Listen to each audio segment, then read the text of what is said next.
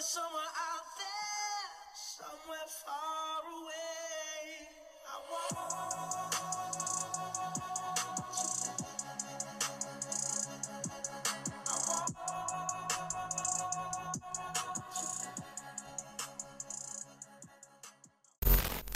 Hello à toi, je te souhaite la bienvenue sur l'X Podcast, le podcast qui décrypte l'impact du digital sur la société. Et je te retrouve aujourd'hui, le 3 mai 2021, avec un nouvel épisode de la boîte à l'X. La boîte à l'X, qu'est-ce que c'est? C'est un format qui décrypte les leaks, c'est-à-dire les actualités du quotidien de manière très simple. Donc par exemple, de l'impact d'Aya Nakamura sur les générations à la nomination de Cardi B comme nouvelle égérie de la marque Balenciaga, moi, Nina Rollin, planeur stratégique en agence de communication, j'analyse, je décrypte et t'accompagne dans une meilleure compréhension du monde. Comment ça marche? À travers une boîte à leaks en permanence ouverte sur Instagram, je mets en lumière des leaks, ça peut être un sujet d'actualité, une nouvelle collaboration, une publicité que tu as pu voir, et le déconstruis au fur et à mesure de cet épisode. Alors n'hésite pas à m'écrire sur Instagram, at leaks-du8 podcast.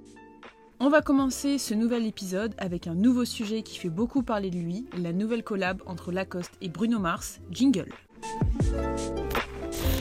sont connectés virtuellement. Un dauphin Wipe it down. Wipe. Das Auto.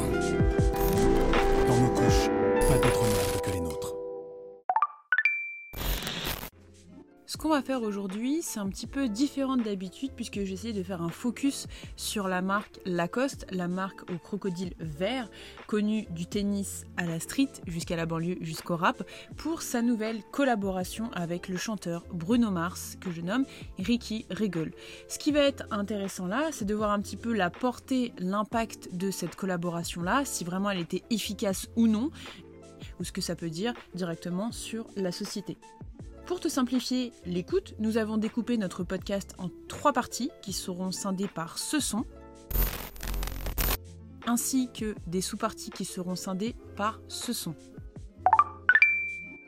Tout d'abord, nous allons voir l'histoire du croco, du tennis à la street, pour vraiment connaître ce qu'est Lacoste rapidement, je te le promets. Dans un second temps, nous analyserons la collaboration entre Lacoste et Ricky Regel. Du coup, nous verrons qui c'est, pourquoi il s'appelle comme ça, l'impact vraiment que ça a eu en termes de vente et surtout en termes de communication.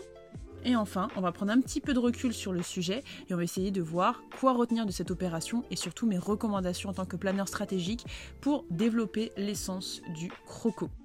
J'espère que ça te plaît et c'est parti pour ce nouvel épisode l'histoire du croco.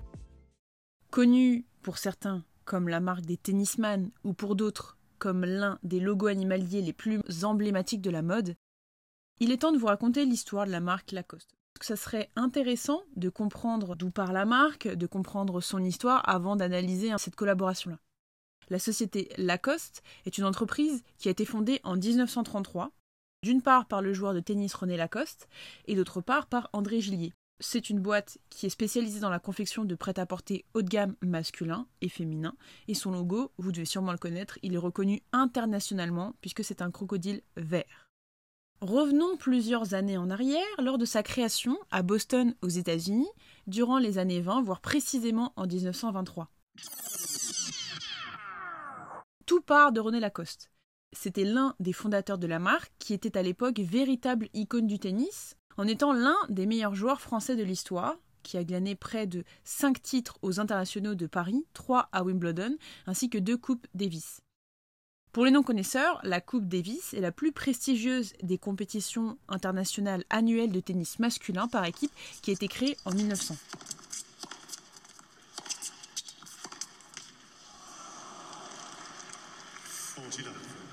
Qu'en plus de son jeu, René Lacoste était réputé un petit peu pour son style, son élégance à la Frenchie, à la française.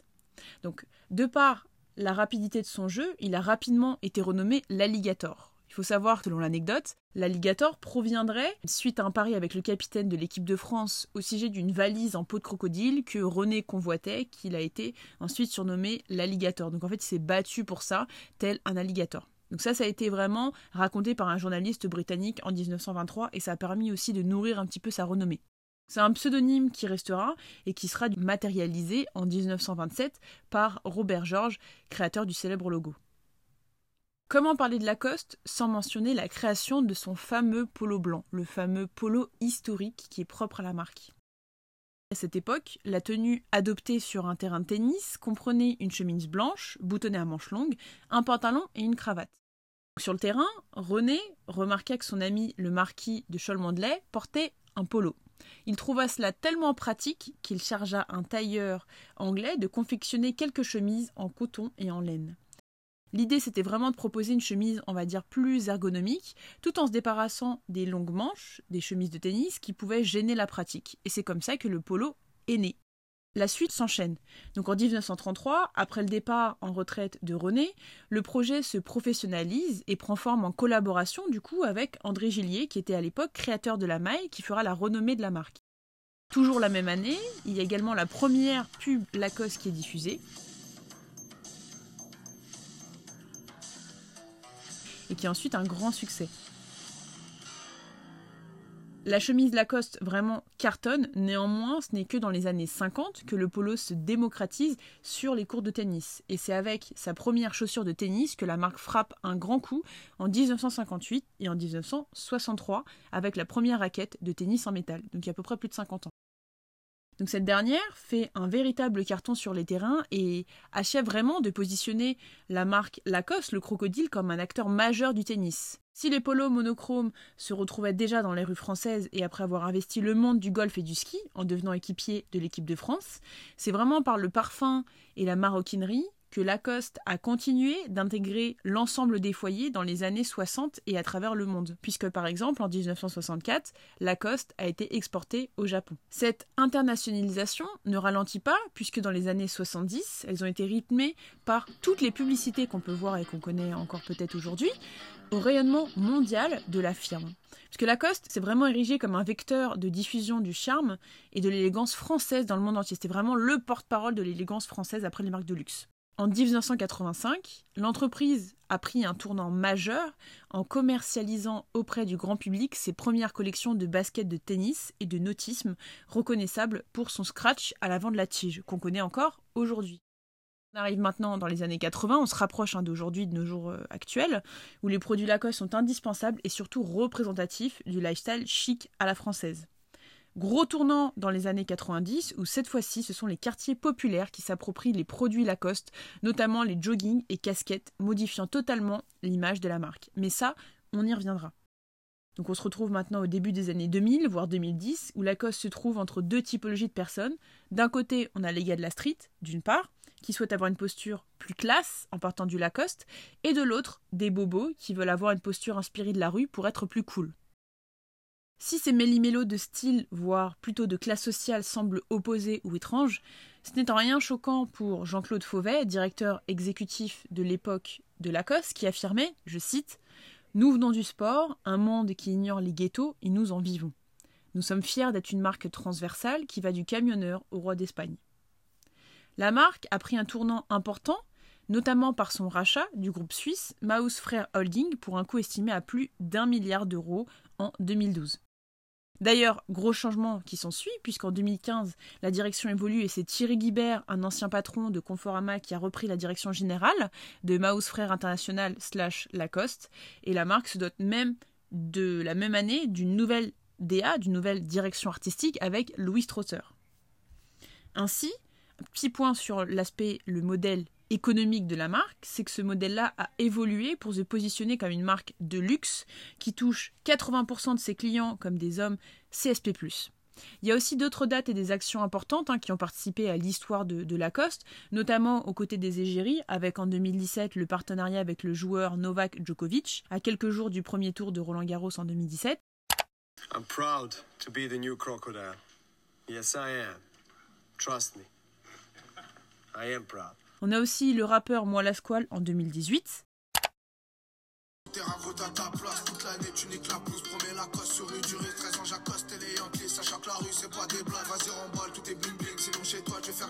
En 2020, le rappeur Romeo Elvis, qui malheureusement n'a pas donné suite à une collaboration suite à un scandale qu'on abordera plus tard. Le soleil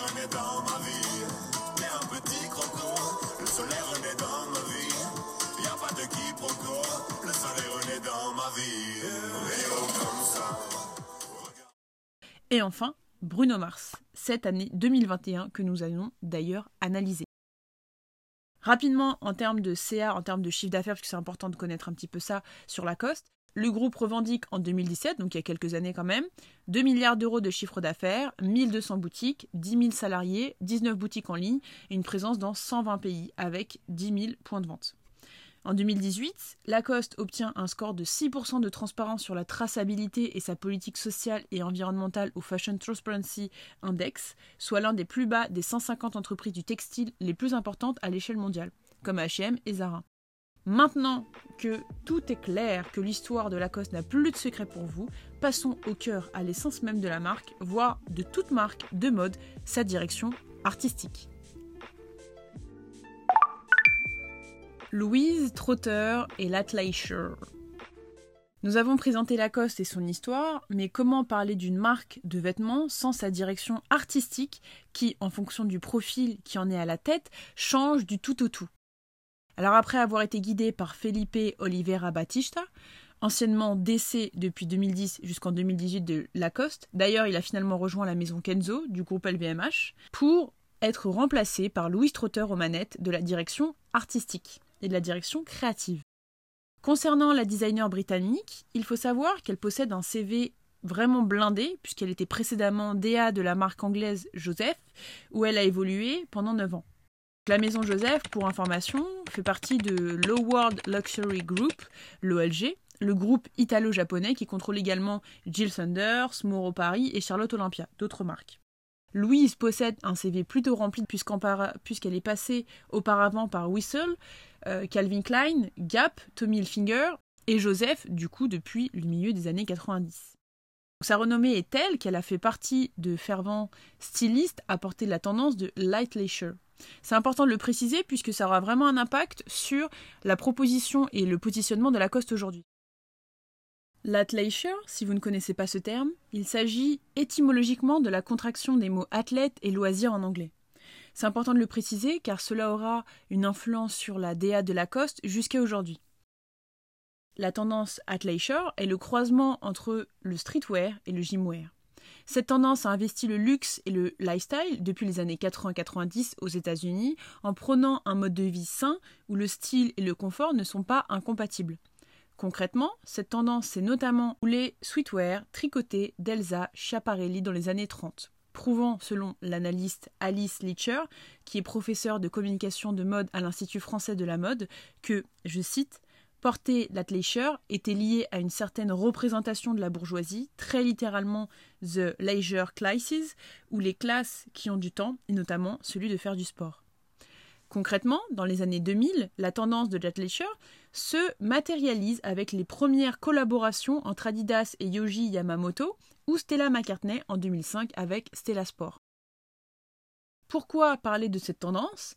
Eh bien parce que c'est la muse de Louise Trotter qui compte le réinjecter et d'ailleurs le réinjecte déjà depuis 2015 chez Lacoste.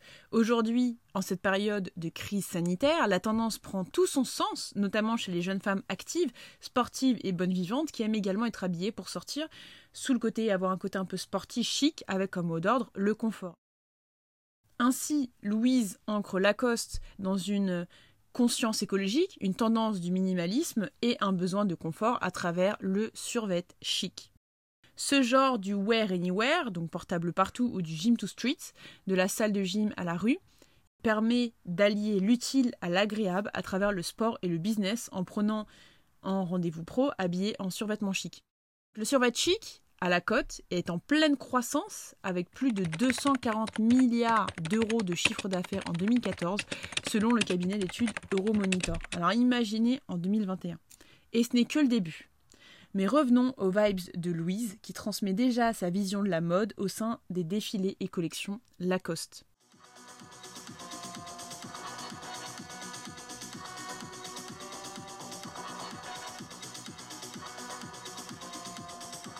Donc entre jeux texture, tricotage et diversité des couleurs, du blanc que porte René sur toutes les photos d'archives au beige, en clin d'œil au bois de sa raquette, du vert foncé, signature de la griffe, aux touches de couleur pop, vives comme les balles qui volent au-dessus du filet, Louise reprend clairement les codes d'un néo sportwear sophistiqué et fort en mode.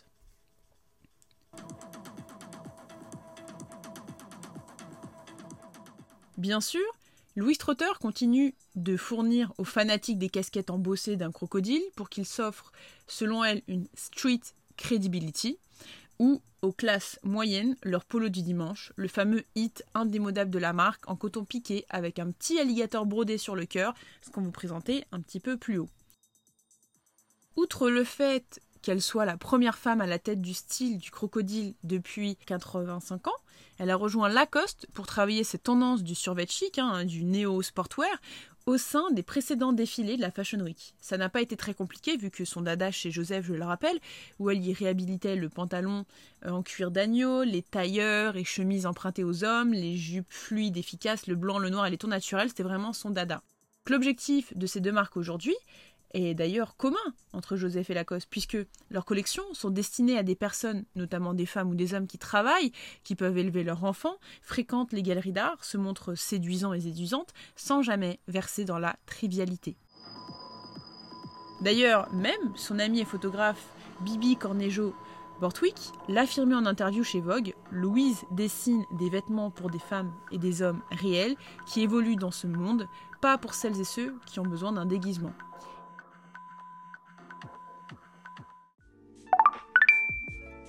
Lacoste et le rap. Comment parler de Lacoste sans forcément parler de sa relation avec le rap et les quartiers populaires? On va remettre un peu de contexte. Nous sommes à la fin des années 80 et au début des années 90. Lacoste a une croissance exponentielle qui lui permettra de diversifier son offre et de s'attaquer aussi à de nouveaux marchés. Cette progression en fera l'un des piliers du prêt-à-porter haut de gamme, statut qui ne tardera pas à avoir des conséquences totalement inattendues. Parallèle, le rap a fait son apparition sur la scène musicale française depuis quelques années et commence à gagner du terrain. À cette époque, le b-boying,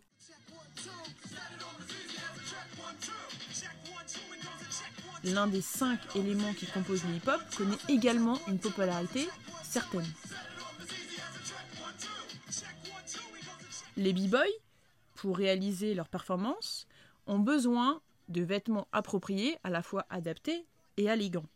Donc pour ce faire, ils se tourneront dans un premier temps vers les marques de sport les plus faciles d'accès, donc Adidas, Nike en passant par Puma. Mais le survêtement ainsi que les baskets en peau de pêche de Puma, même s'ils font fureur chez les b-boys, ne seront pas suffisants. Donc afin de concurrencer Puma, Lacoste décide de se concentrer à nouveau sur sa collection sportive en concevant ses premiers survêtements à l'image de la marque, donc c'est-à-dire simple, pratique et évidemment élégant. Le nouveau produit se vend correctement, mais sans engouement particulier, jusqu'au milieu des années 90. Donc le rap est toujours en pleine ascension et son empreinte culturelle est de plus en plus importante. Et c'est là que les survêtements Lacoste vont connaître un succès monstre auprès d'une nouvelle clientèle. Cette explosion des ventes de survêtements Lacoste est due à l'engouement populaire créé par les adeptes du rap qui se ruent dessus et ce malgré des prix assez prohibitifs. C'est dans cette période-là qu'on verra apparaître la fameuse tenue, casquette Lacoste, survêt Lacoste, banane Lacoste, basket Nike et bien sûr échappe Burberry. Ce mouvement est d'autant plus amplifié par les rappeurs comme le groupe Arsenic.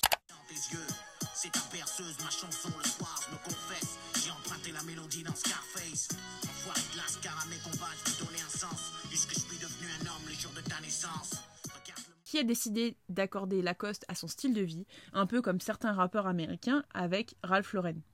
Je parle du groupe Arsenic et plus généralement du ministère Amer, donc AMER, qui s'approprie la marque et l'affiche n'importe où, sur ses pochettes d'albums, en magazine ou encore en concert. Et malgré toute cette pub gratuite, Lacoste n'a pas souhaité s'associer au groupe. Ce vent a permis notamment l'apparition de marques streetwear comme Dia, comme 8, donc comme 8, ou encore Fubu qui, eux, ont compris un filon à exploiter chez le public urbain.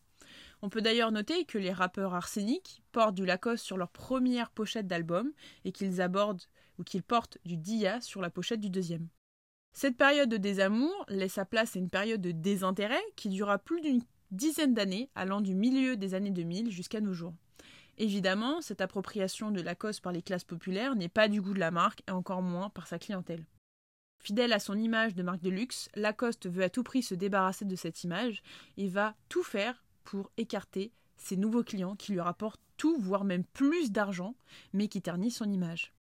Jusqu'à les dernières années, à nos jours, ou un vent de rap plus chic, moins vulgaire, moins dur, plaît à un public urbain qui fait fureur, lancé par Michael Moore avec son titre où il fait son ode au friperie, aux anciens vêtements et à la nostalgie.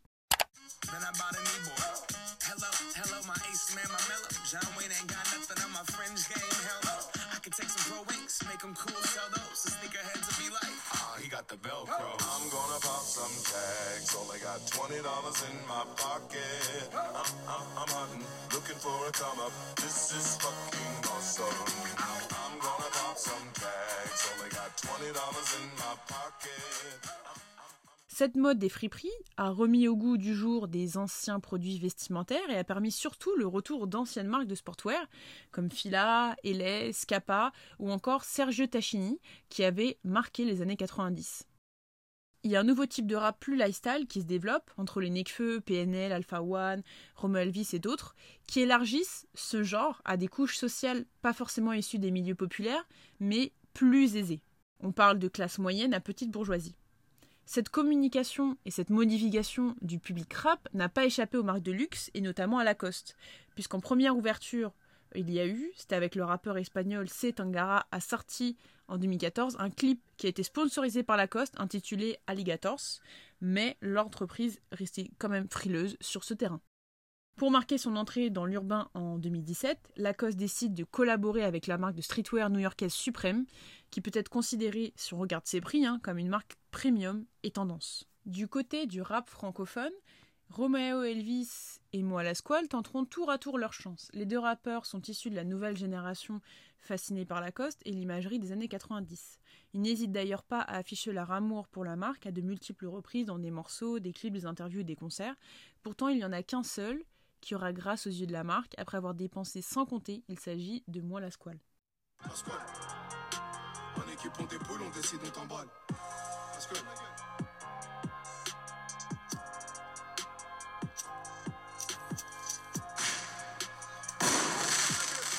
Il sera d'ailleurs invité à différents événements, notamment différentes Fashion Week. Ensuite, au premier défilé de Lacoste, le premier depuis 13 ans. Et enfin, annoncera une collaboration officielle. Dans le cadre de cette collaboration, le rappeur créera trois ensembles de scènes qu'il pourra exhiber tout au long de sa tournée, notamment à Olympia, en pleine sortie de son premier album intitulé Bandero.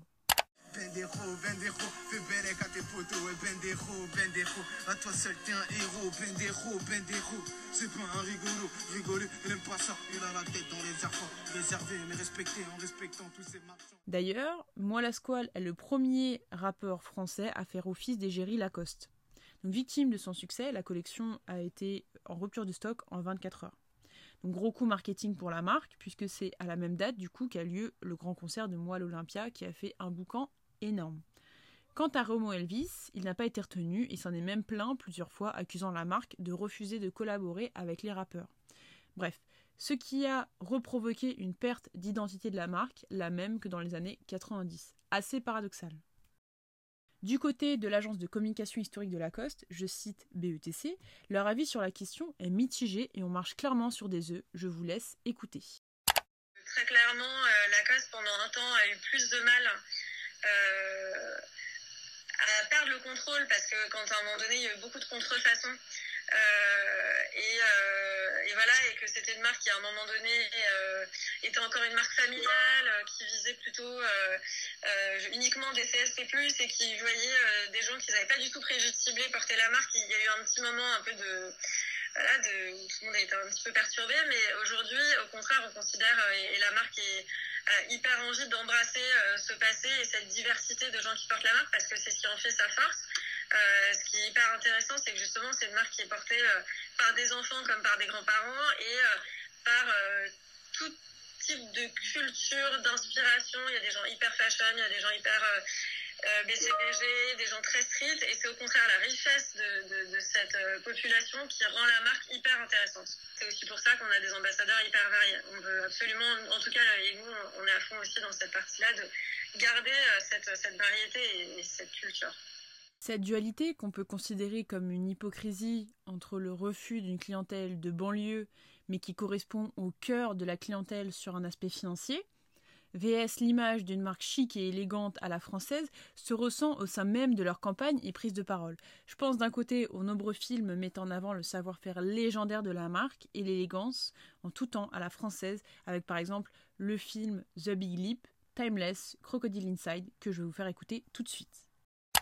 Nous voyons un homme, une femme et un autre homme à la table. Les deux se regardent. Et en fait, c'est le même homme qui se trouve au-dessus d'un immeuble et qui devra sauter l'immeuble. Sous-entendu qui devra passer l'acte de toucher la main et du coup montrer son affection à la femme en face d'elle.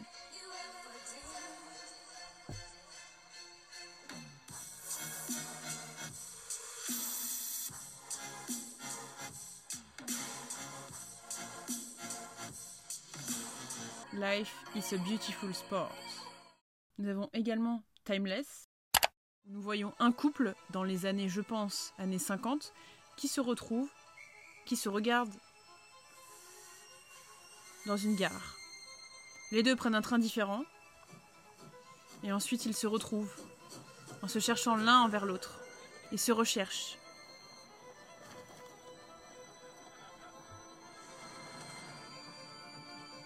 Le spot montre totalement leur retrouvaille à travers un regard, et notamment à travers le temps.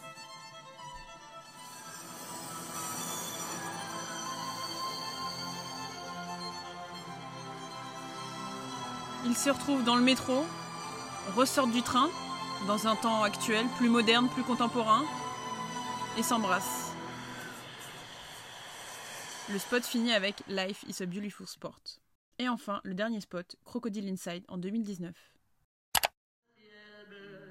Nous voyons un couple dans un appartement, cette fois-ci qui se dispute, qui passe de salle en salle.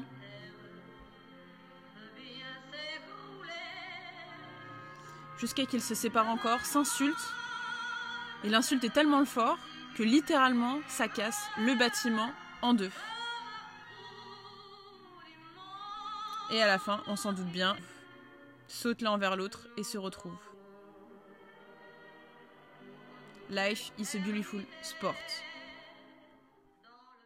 Donc on a ça d'une part, et de l'autre côté, on a de la street, non pas assumée, mais subie avec moi la squale. Extrait. N'importe qui peut dire ce qu'il veut, moi quand je vois le croco, je vois la. Quand j'étais petit, je me disais, t'as vu, si un jour je perce, le mettre que des ensembles Lacoste. J'ai toujours suivi mon instinct. Aujourd'hui, j'ai le truc à. Viens voir vite fait. La squale pour la casse, ma gueule. L'histoire continue, on se dit à bientôt la famille. Ça. Tu racontes que tu l'aimes, mais c'est toi qui lui fais du mal. M'appelle pas Mia on s'était dit à la moitié. C'est vraiment pas la même chose. Donc on a d'un côté l'image de la France plus classique, plus romantique, et de l'autre côté, bah, la street, hein, la street, avec moi qui, pour l'anecdote, était venu au Lacoste des Champs-Élysées, avait claqué énormément d'argent en boutique, en snappant d'ailleurs sur l'app Snapchat tous ses achats, et les équipes marketing ont réagi après coup, trois jours après, en imaginant une collab. Bienvenue à la banane, ici ça tire, ça te pète ton crâne. Ici ça rend de la coque, ici tout petit, j'étais armé. T'as même des grands qui viennent cramer. C'est pas le 20h qu'on s'est réglé, c'est bien le 20 c'est bien la haine, c'est bien la squad, t'as la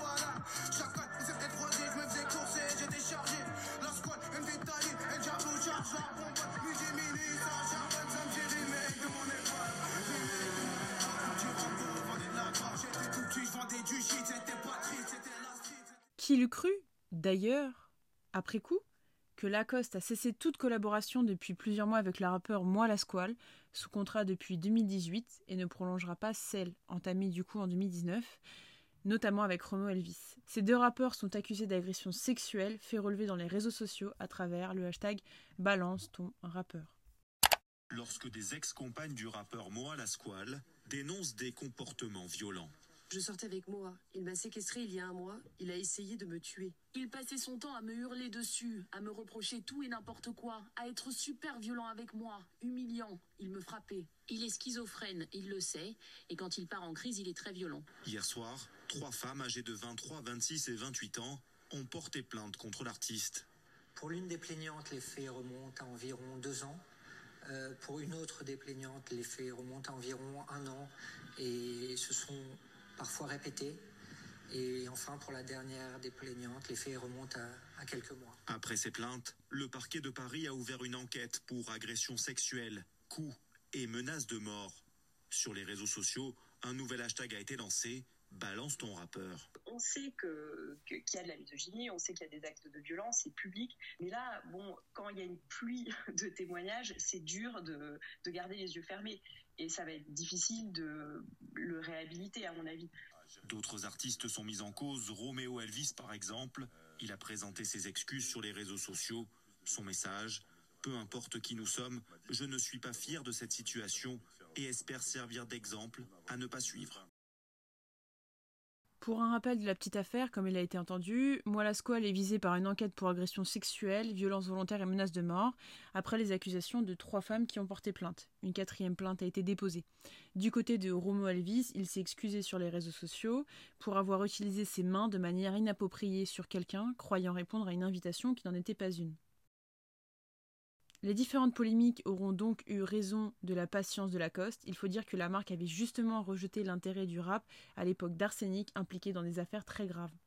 Décision immédiate mais non officielle justifiée en interne par l'impossibilité de cautionner de tels faits, qu'ils agissent du rappeur parisien ou du belge. Une aventure qui n'aura donc pas duré bien longtemps et pourra donc clôturer l'aventure de Lacoste avec le rap francophone. Lacoste X Bruno Mars, le flop. Luxe street et tendance vintage. Il nous semble important, avant d'analyser la collab de Lacoste X Bruno Mars, donc Ricky Regal, les tendances dans lesquelles cela s'inscrit.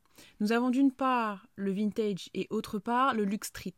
Concernant le vintage, appellation qui se dit de vêtements, d'accessoires de mode qui datent d'une époque relativement ancienne, d'anciennes marques refont surface et deviennent aujourd'hui tendance comme Kappa, le coq sportif, etc.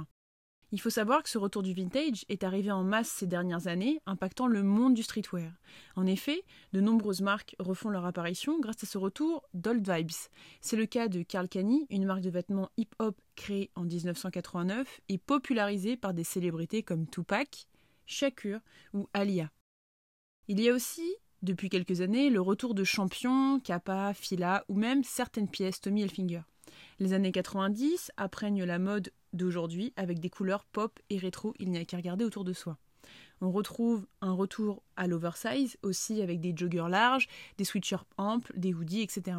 Par exemple, Nike, marque emblématique vraiment du sportwear, utilise à profit ce retour du vintage pour offrir une visibilité à ses anciens modèles à avoir dans son placard comme les Air Force, les Air Jordan ou même les Nike SB Dunk popularisés vers la fin des années 90 qu'on retrouve absolument partout aujourd'hui, notamment sur les pieds des adolescents. Adidas a aussi remasterisé plusieurs pièces de ses anciennes collections avec Adidas Originals. On retrouve la célèbre Stan Smith, la superstar, et une réédition des Falcons ayant pour égérie une célébrité influente n'étant autre que Kylie Jenner. Miser sur le vintage permet de toucher les anciens clients via la nostalgie d'une époque, susciter l'achat par l'émotion, ainsi qu'une cible plus jeune qui peut ressentir un sentiment d'acte manqué face aux nombreux souvenirs partagés par des proches ou des personnalités nées entre les années 80 et 90. Le retour du vintage est une tendance qui est apparue en parallèle de la streetisation du luxe, c'est-à-dire apporter une image plus urbaine à certaines marques de luxe. Ce mouvement mode, qu'on peut appeler le luxe street, est né petit à petit, héritant et se détachant clairement des années 90. En effet, alors que les rappeurs sont associés à partir du début des années 90 à l'image du jeune de banlieue, l'ancrage dans les quartiers populaires est devenu, à partir de la fin de la décennie bien sûr, un élément qui permet de faire valoir l'authenticité des artistes dans le rap français. Cette dimension a été renforcée dans les localités qui sont devenues emblématiques comme la Seine-Saint-Denis ou Marseille. Néanmoins, l'ensemble des lieux considérés comme authentiques dans le rap évolue au fur et à mesure de l'histoire du genre grâce au succès d'artistes qui ont peu à peu réussi à mettre leur ville sur la carte. Cette évolution a été facilitée par l'arrivée d'Internet qui a permis à mettre en lumière des scènes locales longtemps invisibles. Ainsi, on observe à partir des années 2010 la montée en puissance des rappeurs originaires de villes françaises petites et moyennes, Médine au Havre, Aurel à Caen, Joke à Montpellier, etc. Ces succès ont largement diversifié les représentations associées jusqu'ici au rap français. Ils font que, aujourd'hui, l'imaginaire dominant dans ce genre musical n'est plus seulement celui des quartiers franciliens ou marseillais ou banlieusards. La déconstruction progressive des clichés sur le rap se met alors en place, et c'est tout un univers qui ouvre enfin les yeux sur le potentiel immense que représente le rap français, non plus de banlieue, mais de plus loin. Un rap moins violent, plus urbain, et tout le monde fait un pas. Donc d'un côté, on a le luxe qui fait un pas vers les classes, on va dire, plus descendantes, et de l'autre côté, la petite bourgeoisie qui rejette les codes classiques de cette classe pour se rapprocher de la rue. Et les stars d'ailleurs de la musique l'ont bien compris. Aujourd'hui, face à l'omnipotence des réseaux sociaux, les stars de la musique urbaine sont devenues des pourvoyeurs d'accès direct aux millennials, qui d'ici 2025 représenteront près de 50% du chiffre d'affaires du luxe. Auparavant méfiantes, les marques ont donc fini par céder aux sirènes du rap, d'abord américains, un peu anglaises, puis françaises. Dans un premier temps, les rappeurs les plus célèbres ont ouvert la voie chez les géants du secteur.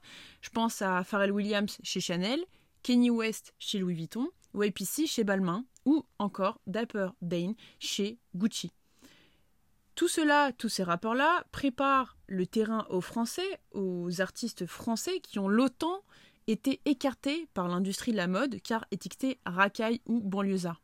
Mais là aussi, ce que je vous disais plus haut, les lignes ont totalement bougé. Ainsi, par exemple, en 2018, L'Ompal a fait un showcase pour Isabelle Marant, Necfeu présentait sa collaboration avec Agnès B, tandis que la même année, Orelsan était invité chez Cartier.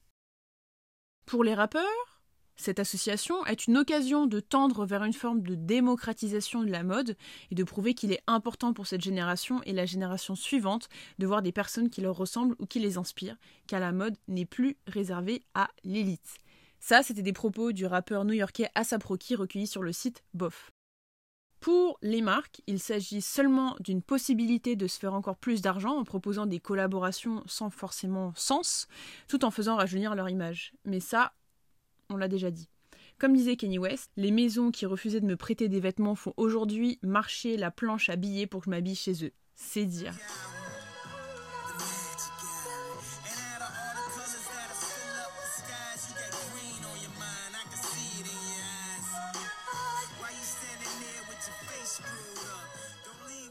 Que ce soit pour une paire de sneakers collaboratives ou pour une ligne de vêtements entière, les marques ne sont plus du tout frileuses à l'idée d'intégrer des rappeurs dans leur processus créatif et à mettre à disposition leur savoir-faire. Contre quoi Toujours du bise et de l'argent. Bruno Mars, la rencontre. On arrive vraiment au cœur de notre épisode. L'opération avec Bruno Mars arrive seulement un an après la collaboration internationale réalisée en juillet 2019 avec l'artiste Tyler the Creator, connu par exemple pour ça.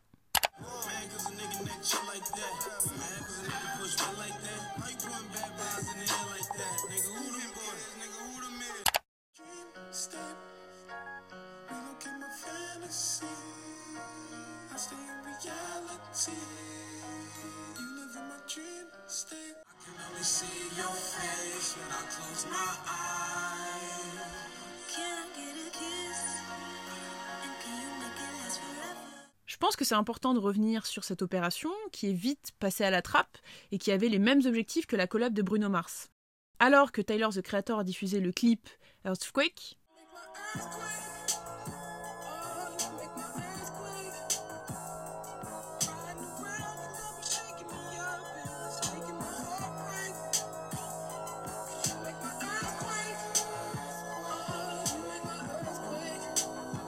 et réalisé de nombreux projets, notamment avec Converse, son label Golf Wang s'est offert une collaboration de choix avec Lacoste.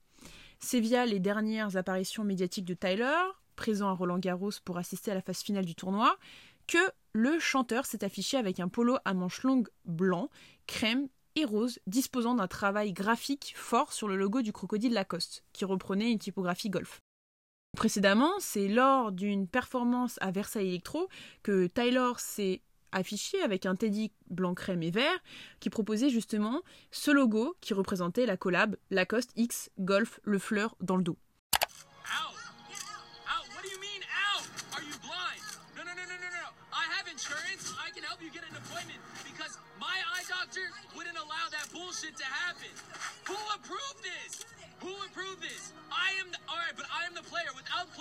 You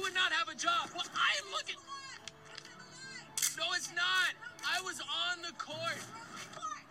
Get off your court. This is my court. I sponsored this entire event. This will be on ESPN. Top 10 plays. You can check.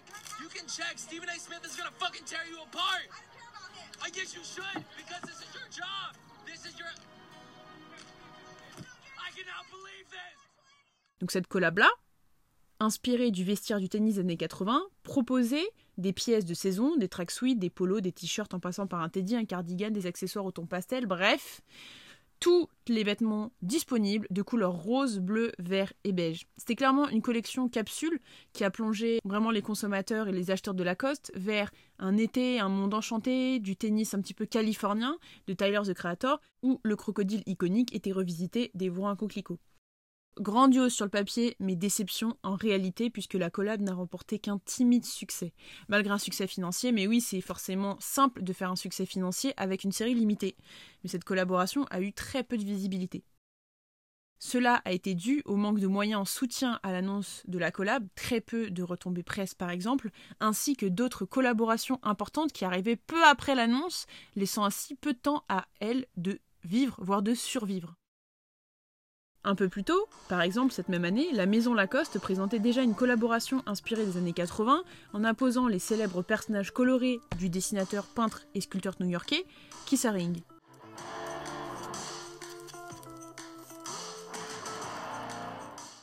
Auparavant, le label Streetwear Supreme, le géographiste M&M ou encore la maison de broderie Le Sage réinterprétaient également le sportwear chic de Lacoste.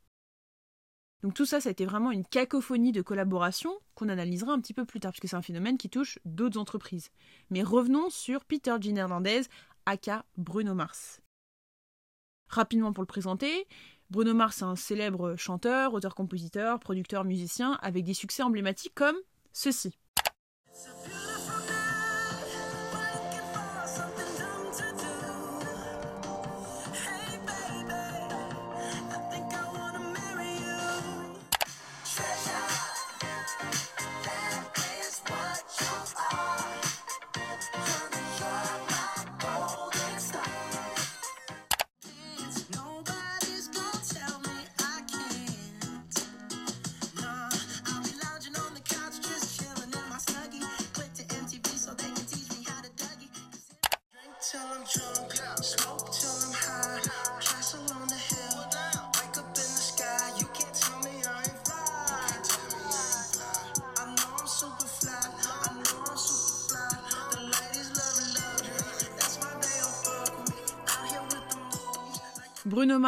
C'est aussi 11 lauréats d'un Grammy Award, influencé par de nombreux artistes R&B, donc José R. Kelly. Il est aussi influencé par du rock and roll, par les années 50, par Michael Jackson, Elvis Presley, Janet Jackson, Prince, Tupac, etc. Mais il y a aussi un gros côté doo-wop et euh, pour le côté un petit peu romantique et reggae qui l'influence dans ses musiques. Il participera même à l'événement sportif américain le plus coté, le Super Bowl, aux côtés de Beyoncé en 2016.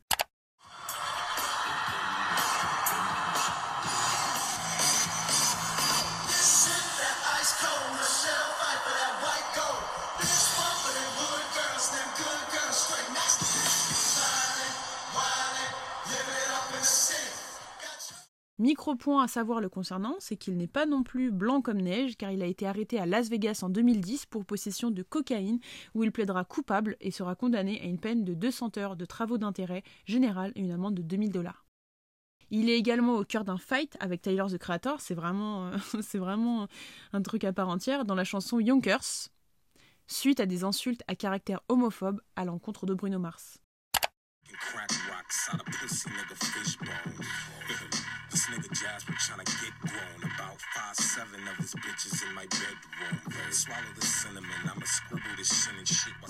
s'associant à Bruno Mars, Lacoste s'est vraiment associé au prince américain de la pop, à l'univers vintage et surtout à son image 90% lisse. Le flop de la collection Ricky Ruggles. Enfin, le cœur tendre du podcast où nous allons parler de la collaboration entre Bruno Mars et la marque Lacoste, créant ainsi la collection Ricky Ruggles. Vous m'excuserez pour l'accent. Beaucoup de choses à dire. Tout d'abord, je pense que ça peut être intéressant qu'on parle du nom de la collection, ensuite de la collection en elle-même, et enfin de la stratégie de communication autour qui a été vraiment un bordel. Tout d'abord, le nom. Ricky Regal et non pas Bruno Mars. La collection porte le nom de Ricky Regal, alter ego fictif de Bruno Mars, tout comme Lady Gaga et son double masculin, Joe Calderon, Eminem et son double colérique, Slim Shady ou encore Beyoncé et Sacha Fierce. Nombreux sont les stars possédant des autres moi artistiques et Bruno Mars n'en fait pas l'exclusion, voire même a tenté l'expérience. Ricky Regal, présenté selon Mars, serait une version plus élevée de lui-même. Selon ses dires, en interview, il dit Je voulais que ce soit comme si cette personne la portait, c'était le gars le plus cool de la fête, il est cool et il se sent bien. I like how you said that, right? Because I, I know the I know the tempo. That's how you. That's how you supposed to say it. Yeah. Bruno Mars and Anderson Paak. one of It's so sweet, so sweet, so tight, so tight. I won't bite, uh-uh, unless you like. Ooh.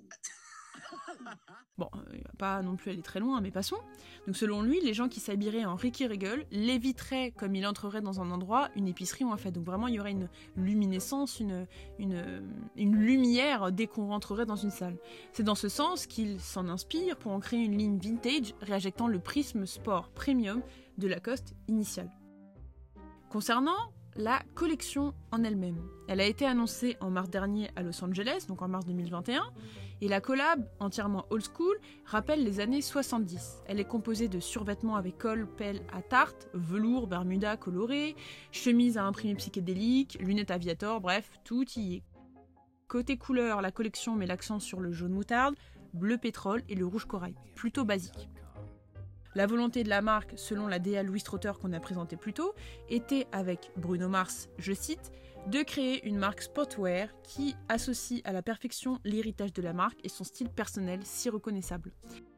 Bref, on s'endort. On pourra noter que cette collection Lacoste X Ricky Regal surfe sur une autre tendance actuelle, la mode unisexe, aussi appelée le gender fluide, soit la tenue non genrée avec pour la plupart des pièces des pièces mixtes adaptées au corps de femmes et d'hommes. D'ailleurs, ça me rappelle le clip très coloré Papa Outé.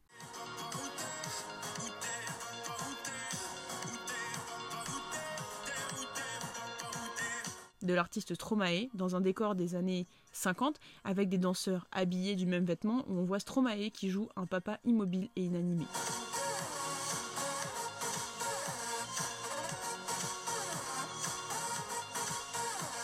Enfin, puisque rien n'est laissé au hasard, la campagne réalisée par le photographe Harper Smith met en scène Bruno Mars en compagnie d'Anderson Paak. Brandon Pack Anderson, connu sous le son d'Anderson Pack, est un rappeur, chanteur, auteur, compositeur, producteur de disques et multi-instrumentaliste américain. Décidément, ils ont des CV à rallonge. Il est aussi connu pour Venice, Venice, Malibu et Oxnard. It's too good to be true. I got nothing to do. I got keys to the coupe. I just spin all this loop. She said, get what you want. I'm rapping for the longest cycle. Mm. My uncles had to pay the cost. Mm. My sister used to sing the Whitney. Mm.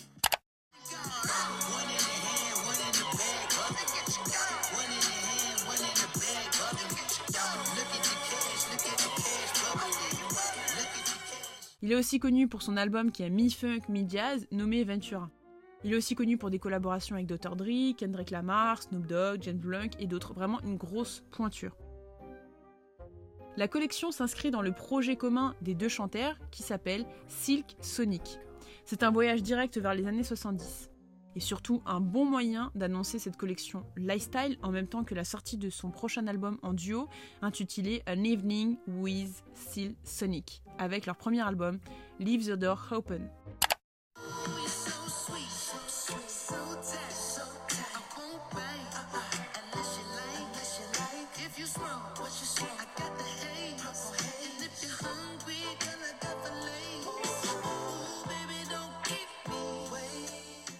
L'idée aurait pu être intéressante, oui, mais je pense il y a trois ans, à l'ère des débuts des vibes du vintage.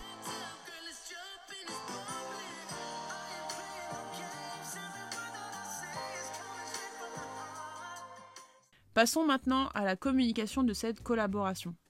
On part sur du plus classique, du très classique, voire du cheap, très loin de l'univers chic et luxe que Lacoste nous annonce.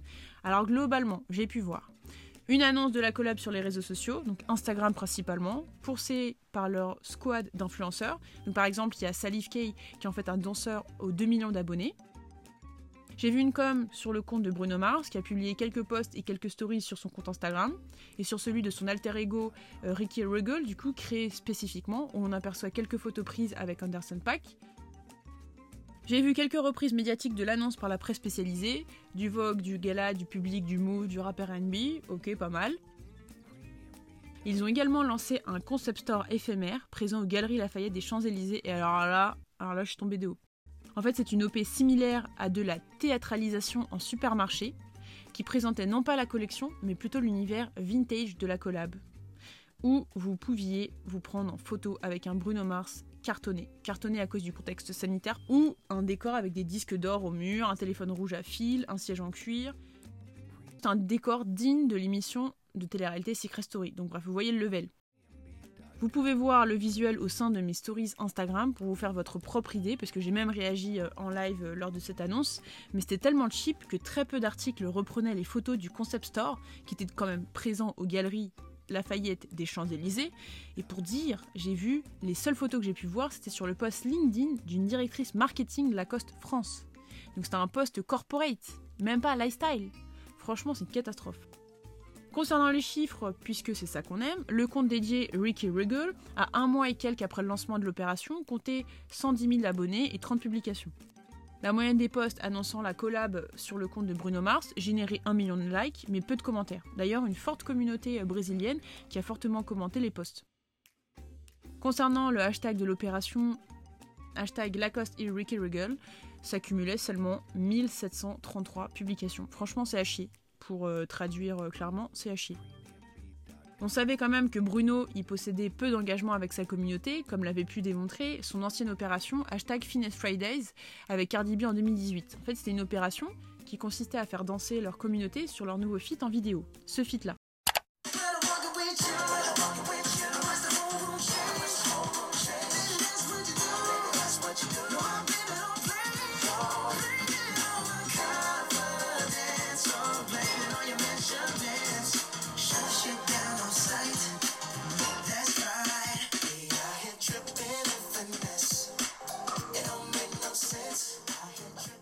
Meilleures vidéos de danse publiées sur les réseaux sociaux, dont YouTube, seraient ainsi reprises pour leur clip officiel.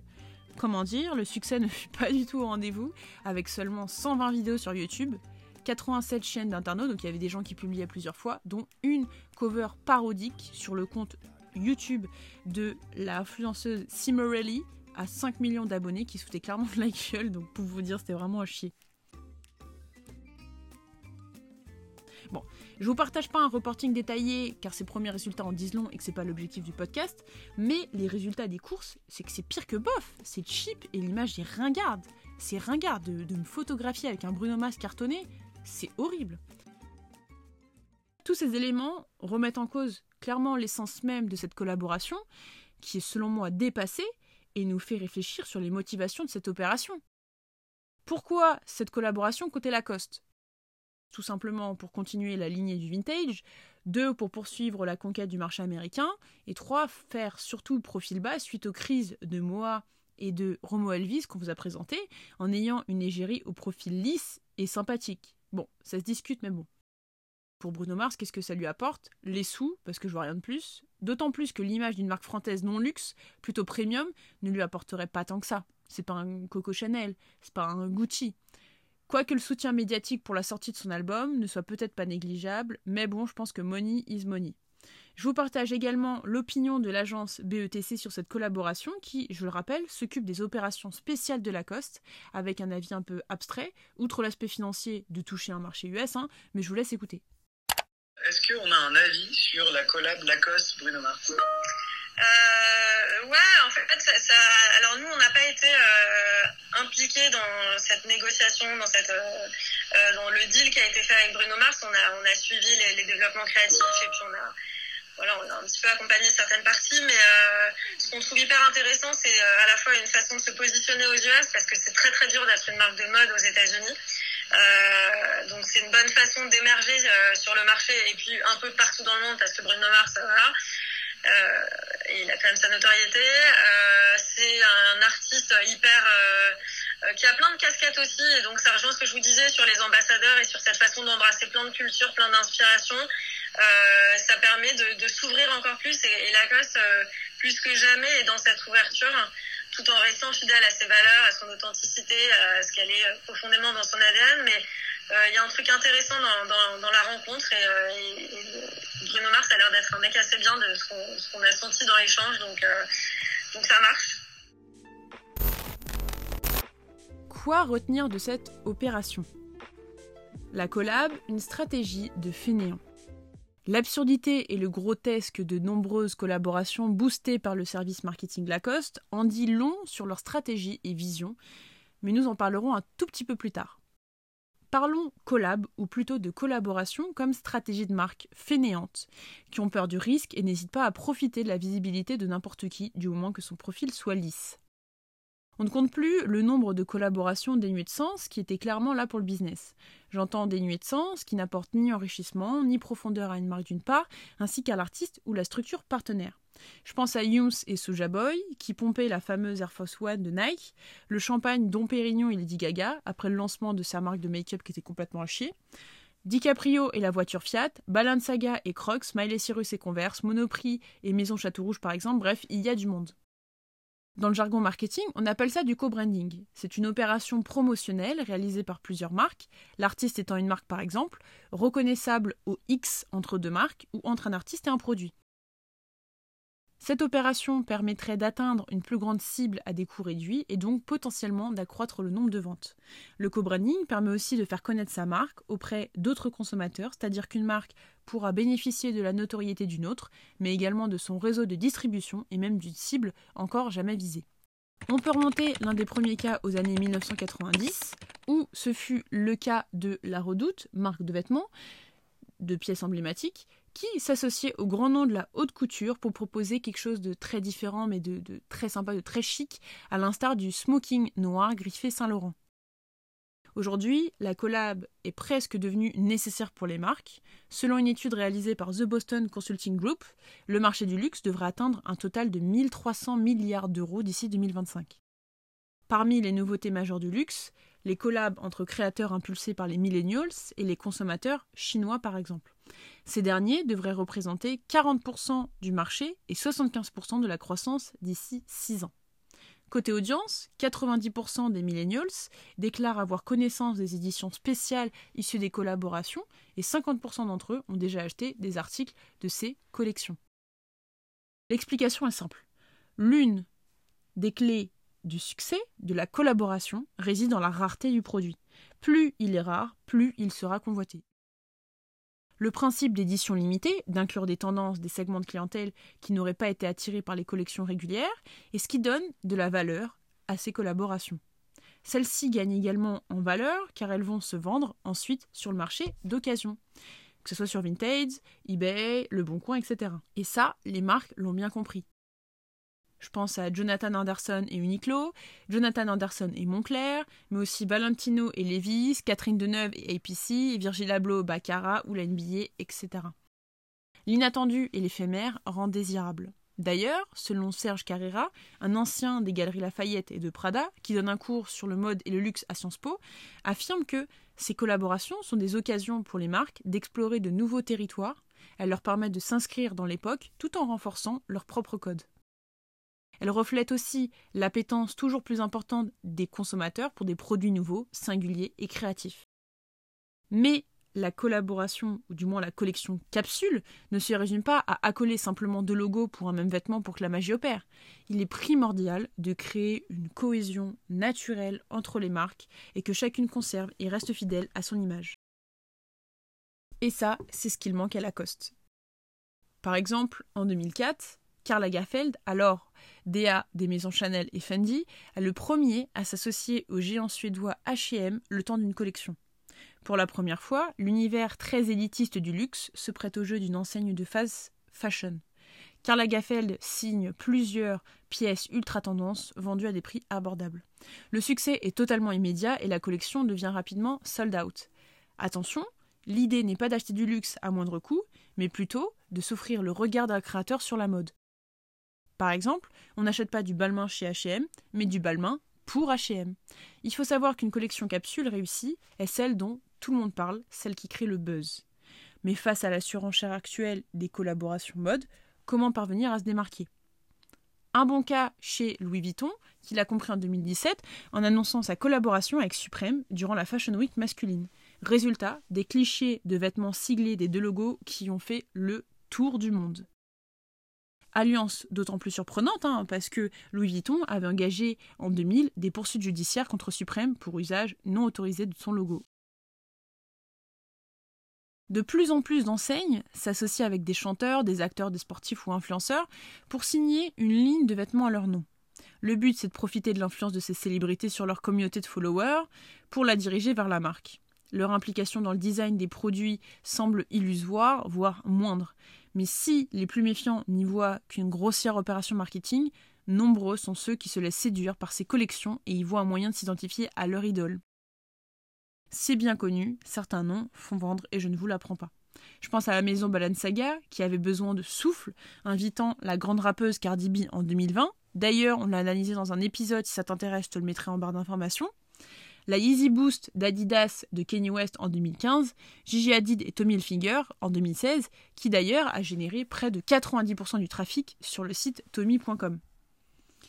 Néanmoins, nous ne sommes pas sûrs de l'efficacité de ces campagnes. Les collections étant proposées en série limitée, les chiffres des ventes, jamais dévoilés, ne peuvent être qu'anecdotiques au regard des volumes brassés chaque année. En revanche, ces opérations rapportent gros en termes d'image, avec des articles presse, des partages sur les réseaux sociaux, ainsi créant systématiquement l'événement. Les marques bénéficient ainsi d'une mise en avant mondiale à moindre coût. Donc en plus de paraître cool et de rafraîchir leur image, ils s'approprient les codes plus populaires, leur permettant de créer du buzz. Et la nature même du luxe, c'est de créer la surprise et le buzz.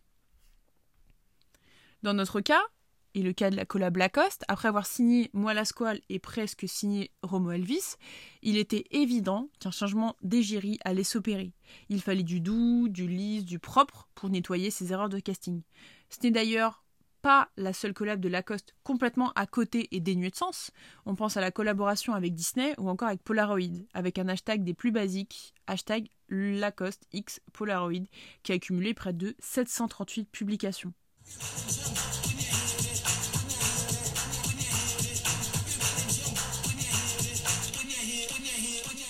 La collab, pour information, proposait une collection de vêtements à la palette saturée, visant à voir la vie en rose, en rouge, en vert, en jaune, bref, et changer de perspective pour repartir du bon et vivre l'instant présent. Et surtout, faire peau neuve en laissant 2020 derrière soi.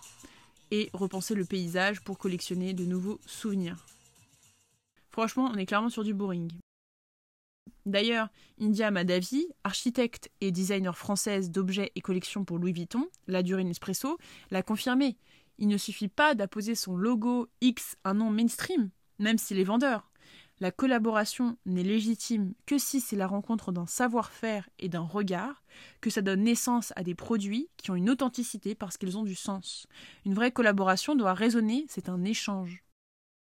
Et ce n'est pas ce qu'il s'est passé avec Bruno, pardon, un Reiki en Bermuda de velours. Peut-être qu'il aurait fallu le faire trois ans plus tôt, mais trop risqué à l'époque, n'est-ce pas Lacoste? Lacoste, c'est suiveur. C'est peut-être la partie qui pourra le plus vous faire réagir, et je l'espère, mais le phénomène Lacoste touche beaucoup d'entreprises. Collab à gogo, dans un planning de communication qui ne respire plus, du charabia publicitaire, fourré à base d'élégance, de fraîcheur, de modernité, on est à la limite de la disruption absence d'innovation et multiplication des collabs, des discours et identités qui se ressemblent, voire même qui se rassemblent. Est-ce que ça vous parle? Pour moi, ce sont des symptômes d'une uniformisation marketing. Ces marques n'évoluent pas, mais bien au contraire vivent dans le passé en oubliant les attentes de surprise des consommateurs. Pire, elles se copient pensant se démarquer. Je vous partage une interview, la directrice marketing Lacoste, sur les valeurs et ambitions de la marque. C'est disruptif, comme on dit dans le milieu de l'innovation. Si vous aviez trois grandes valeurs à nous donner sur la marque Lacoste, Alors je vais même vous en donner quatre, puisqu'en l'occurrence nous avons quatre valeurs qui sont euh, extrêmement importantes pour animer nos équipes et qui sont vraiment au cœur de notre culture. Jouer en équipe, agir avec élégance, agir avec audace et avancer avec ténacité. Euh, alors, euh, c'est pas un hasard, hein, c'est vrai que dans, euh, dans ces quatre valeurs, vous avez beaucoup de choses qui se réfèrent à l'univers et à une inspiration autour du sport. Le benchmark n'est plus une inspiration, mais une aspiration. Ces marques n'exploitent pas de nouveaux terrains de jeu, sauf si deux de leurs concurrents audacieux le feront. Je me rappelle en agence, lorsque j'avais bossé sur une opération spéciale pour Lacoste, justement, et que c'était l'ère du début de la K-pop, la musique pop japonaise, qui commençait à peine à faire du bruit en Europe, nous avions préconisé une collaboration avec deux chanteurs coréens très très connus, l'un qui avait déjà collaboré avec Nike un an plus tôt, et l'autre qui était toujours disponible. Le refus des équipes marketing, pour vous dire, fut immédiat, caché derrière un bonne idée mais compliqué à mettre en place. C'était tellement compliqué pour vous dire que Adidas a signé deux ans après avec ce même, euh, artiste disponible. Ce phénomène de la peur du risque et in fine de la perte d'argent touche énormément de marques historiques et internationales. Et franchement, ça lasse. Les discours progressistes et pseudo-engagés sont similaires, les discours copiés-collés et les salariés ni convaincus ni impliqués se voient clairement. À nouveau, je vous remets une parenthèse de la directrice marketing qui en dit long sur leur engagement et nomme ça l'élégance écologique. Bullshit. tracer dans ce sillon de la biodiversité à l'avenir. Non pas qu'on soit pas du tout concerné et intéressé, mais c'est vrai que euh, je pense que la vocation de notre marque est de s'inscrire davantage dans des natures euh, de prise de parole et d'engagement sur des enjeux plus de société. Comme toutes les entreprises, on, a bien évidemment euh, travaillé en fait euh, ce qu'on ce qu'on appelle donc notre stratégie euh, RSE. Cette stratégie, si je dois la résumer, d'ailleurs, on lui a donné ce nom-là et c'est pas un hasard, on l'a appelée l'élégance durable. Je pense aussi à la publicité Zalando qui prône la confiance en soi et la singularité dans son discours, posture initiée par Dove il y a quelques années. Je pense aussi à KFC qui se lance dans la musique avec leur nouveau spot récemment diffusé. McDo le faisait, ou du moins utilisait la musique depuis plusieurs années, et je pense notamment à l'opération phare avec le rappeur Travis Scott sur Fortnite. Ça montre clairement une absence de création et une non-volonté du tout d'innover. hein. La peur du risque est présente auprès de toutes ces marques. Bilan et recommandations. Je peux comprendre que le bilan soit lourd. Aussi, je finis cet épisode avec des recommandations qui me semblent intéressantes à explorer pour Lacoste. Puisque c'est bien de critiquer, c'est bien de juger, mais c'est bien aussi de penser meilleur et de faire meilleur, ou de proposer meilleur. Reposons rapidement le contexte. Donc comme, comme évoqué plus tôt dans l'épisode, Lacoste possède une histoire complexe et se trouve dans un dilemme. D'une part, une volonté de se premiumiser encore plus à la hauteur d'un Gucci, qui est une marque tendance auprès des jeunes, ou d'Avalon-Saga par exemple, et d'autre part, d'embrasser la rue à travers un rap urbain de luxe. Je vulgarise ça, on va appeler ça la cité chic. Sans oublier la casquette du sport qui reste le squelette de la marque. Il y a également un discours écologique fort de la marque, notamment à travers leur campagne Save Our Spaces depuis 2018, puisqu'ils sont partenaires de l'Union internationale pour la conservation de la nature, pour la préservation des espèces menacées d'extinction en proposant des polos à quantité limitée, quantité réalisée en fonction du nombre d'animaux restants sur Terre. L'opération a très très bien marché, à tel point que l'OP a été renouvelée une seconde fois en 2019.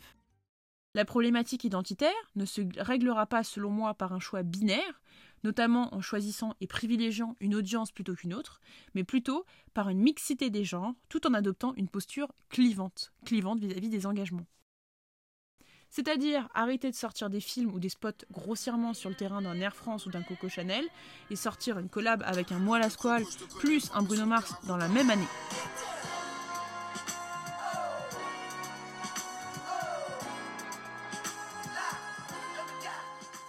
Néanmoins, je vois trois axes courageux qui peuvent s'offrir à la marque et vous m'en direz des nouvelles en commentaire.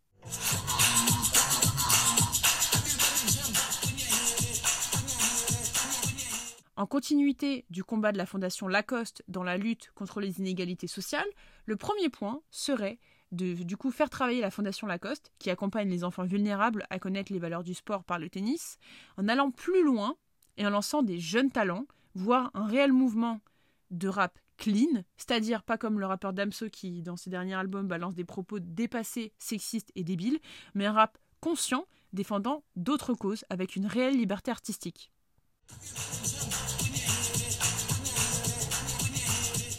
La deuxième action, qui pourrait être intéressante et plus courageuse, et c'est vraiment celle-ci où j'axe vraiment Lacoste à y réfléchir, mais qui nécessite aussi des mesures prises en interne, mais j'y crois très fort, Lacoste doit absolument et impérativement se positionner contre le cuir de crocodile et d'alligator chez eux, mais aussi dans la sphère mondiale de la mode.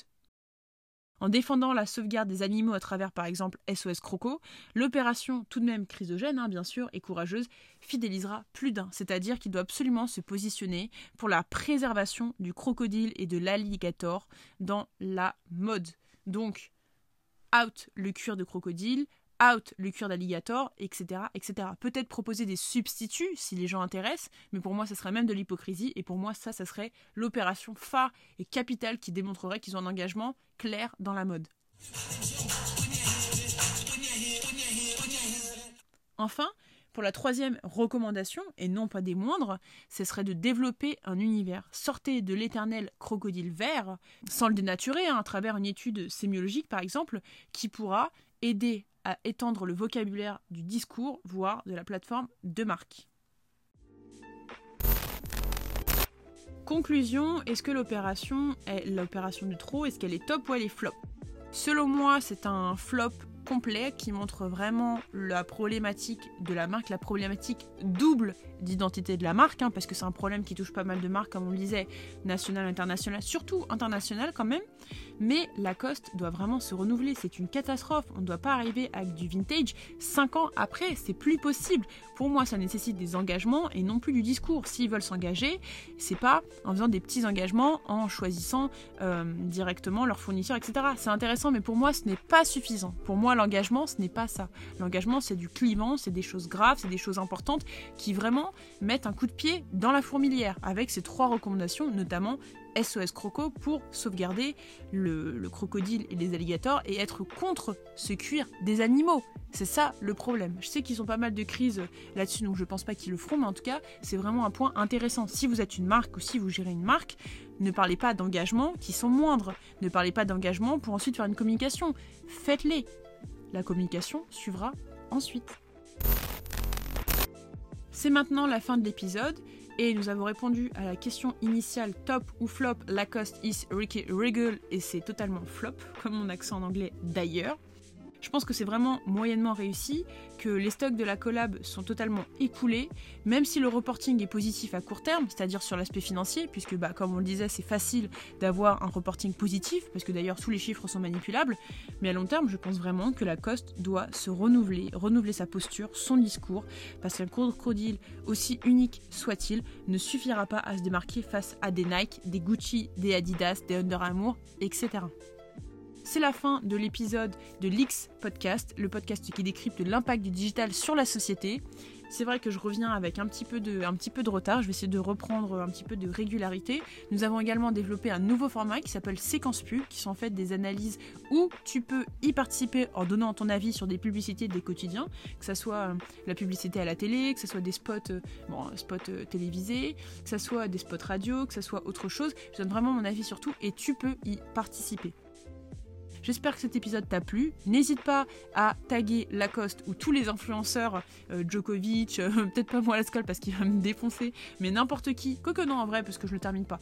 Donc, euh, à taguer tous les influenceurs et toutes les personnes qui seraient intéressées par l'épisode, que ce soit des Nike, des Gucci, des Adidas ou des gens qui sont intéressés par le milieu du sportwear en général ou même du luxe. Et moi je te souhaite une belle soirée ou une belle journée et à très vite sur l'X Podcast.